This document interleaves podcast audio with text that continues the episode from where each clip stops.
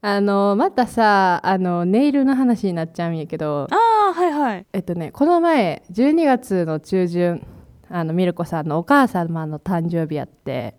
うんでプレゼント何にしよう何にしようってねあのちょっと遅ればせながらになっちゃったんやけどもうん、お母さん何しても喜ぶってミルコさん言ってたから、うんうんじゃあネイルをしてあげようと思ってんおういいやんうん最近ほら言っててマカロン型のさうんネイル買ったって、うんけどあの買ったんやけども結構カラーバリエーションとか少なかったからうんあのアマゾンでねなんかすごい すごい安いやつ36色ぐらい入って2500円ぐらいのやつを買ってうんうんなんかちょっと多分中華製のメーカーなんやけども結構買ってる人いっぱいいたからまあいいかっていう感じで買って、うんでその他もろもろなんかネイルケアとか綺麗にするセット買って私なんかもうネイルサロン始めるんかなぐらい なんか全部揃えちゃってうんそうあのネイルチップとかも買ってさうんそうちょっとあすごのい長くそう私どこ目指してんのやろうと思って、うんうんでも思うけどイタリアでもしネイルサロン開いたらうん結構いいと思うんだよねうんなんか理由なはほら言うやん日本人ってやっぱそういうの細かくて上手って言うやんああうんうんうん、で技術もちょっといいっていうしさうんあのねあの甘川処理もそんな痛くやらないの でそうやねそこ重要やねううんんそこめっちゃなんかさこの前な、うんそのヨーロッパ在住の人のブログドイツの人かな、うんの見てたらあのセルフネルジェールについて調べてた時にうんそのブログを見つけたんやけどもその人も自分がセルフジェルネイルを始めた理由として、うん店の人の甘皮処理が死ぬほど痛かったんやってうーんだからさ結構さ確率高いかもしれん まあ体験、N イコール2なんやけど今のとこ ろ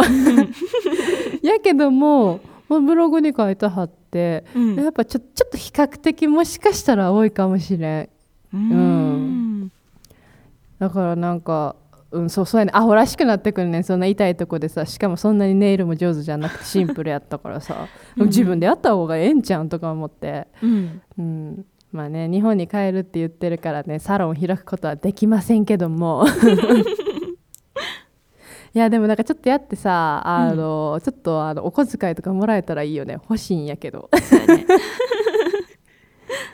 だってあのミルコさんの友達とかでもネイルやってる人ネイルやってるっていうのはあの普通にネイルをねつけおて店つけてるっていうあかつけてるおうんうん、そうそうそうあのファッションとしてやってるっていう方のやってるねうんあの人がいるんやけども多分その人とかもあゆが上手にできた「やって!」って絶対言いに来るから うん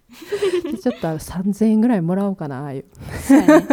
安安くない3000円でできたらさ安いかもねうん安いやろ5000円ぐらいするもんな結構あうれうん、ん高いなって毎回そうやね私はしてもらったことないけど通るたんびに思ってるへえ結構いいお値段するんだと思ってそうあゆも一回やってもらったことあったけど、うん、もういいやってなったね高くて、うん、だからねあのちょっと、ね、プチネイル屋さんみたいな状態になりましたっていうお話ですねうんはいえーちょっとねあの今回の BTS はですねあのこのあとですねスペー ス年末スペースをやるっていう日に収録してるんですねですから、今回はね超特急でちょっと終わらせていただきます、別に BTS なくてもいいんですけど もまあ一応ね一応あった方がいいかなと思ってははいい